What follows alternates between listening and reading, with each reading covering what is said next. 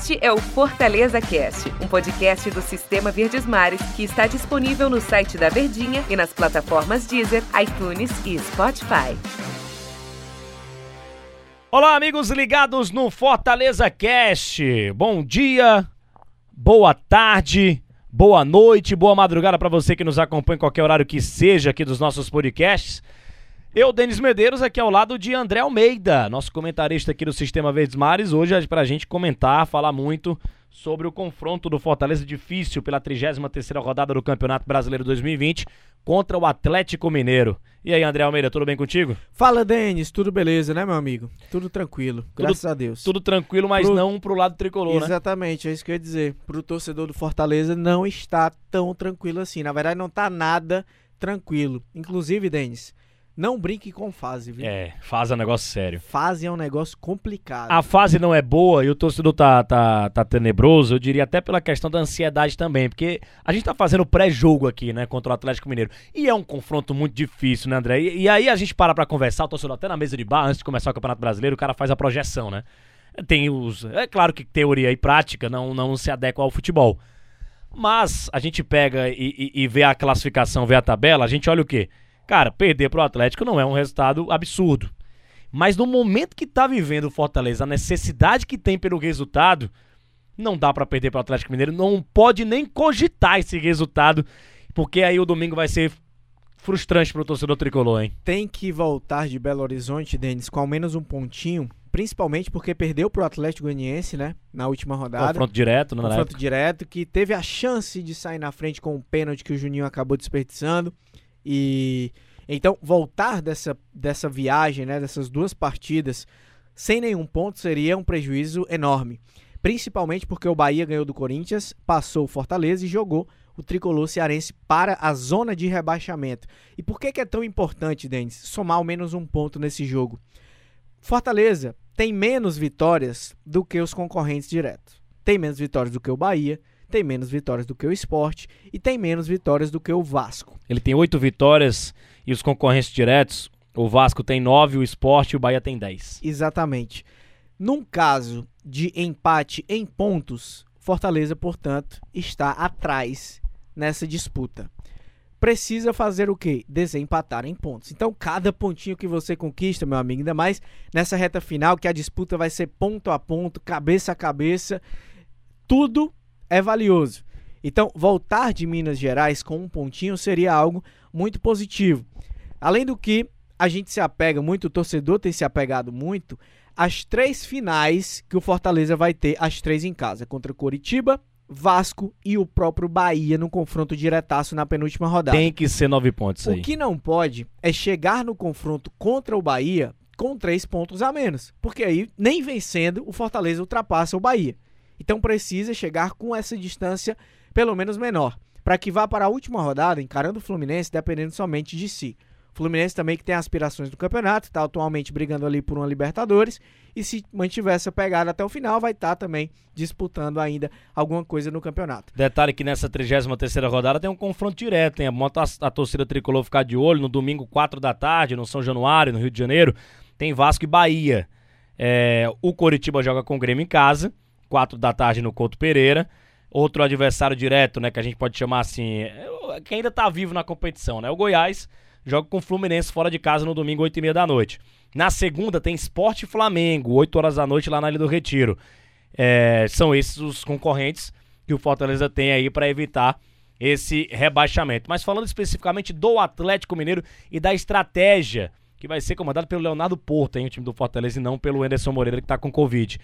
Qual a estratégia de se usar contra um Atlético Mineiro tão forte dentro de casa? A melhor campanha como, como mandante é do Galo. Então, o, o que tem que fazer o Fortaleza para tentar sair de lá? Pelo menos com um ponto, André Almeida. Primeiro jogar com inteligência, né? Não adianta você imaginar que vai encarar o Atlético Mineiro no Mineirão de peito aberto, jogando de igual para igual, com estilo ofensivo, intensidade, igualando a intensidade. Isso é tudo que o Atlético Mineiro quer. É um time que costuma envolver os adversários, impondo um ritmo muito intenso. Inclusive, o torcedor vai ficar chateado que de novo a gente vai tocar nesse assunto. Nem na época do Rogério Ceni, aqui a vitória por 2 a 1 Rogério do Até Coletiva falando sobre não dá pra encarar o Atlético lá em cima. Não dá pra bater linha de três, de, de quatro com o São Paulo, que ele vai me engolir. Ele é mais inteligente do que eu. Então, é, ainda mais agora nessas circunstâncias, nesses momentos, nesse momento do campeonato, né? É realmente fechar a casinha e jogar por uma bola, né, André? É, e vai ter que jogar, acima de tudo, vai ter que ser cirúrgico, Denis. Ser cirúrgico e jogar com inteligência. Se defender, procurar uma organização defensiva que diminua os espaços do Atlético Mineiro, compactação, ocupação de espaços. O Atlético é um time muito rápido e que tem muitas movimentações coordenadas no ataque. Então vai ser preciso atenção o tempo inteiro. O que é, que é um dificultador a mais? Você não vai ter o melhor zagueiro do time, que é o Paulão. Tá fora do jogo, tá suspenso. Então você tem um desfalque pesado. Não vai poder contar também com o Juninho, que tá suspenso porque foi expulso, e o Romarinho, que seria uma, seriam duas alternativas aí. O Juninho, o cara da bola parada, né? Perdeu o pênalti no último jogo, mas tem um aproveitamento no geral positivo e cobra também falta, escanteio. E o Romarinho, que é o jogador que faz essa transição rápida, né? Uma válvula de escape para chegar ao campo de ataque. Então você acaba perdendo peças importantes em todos os setores, em todas as faixas do campo.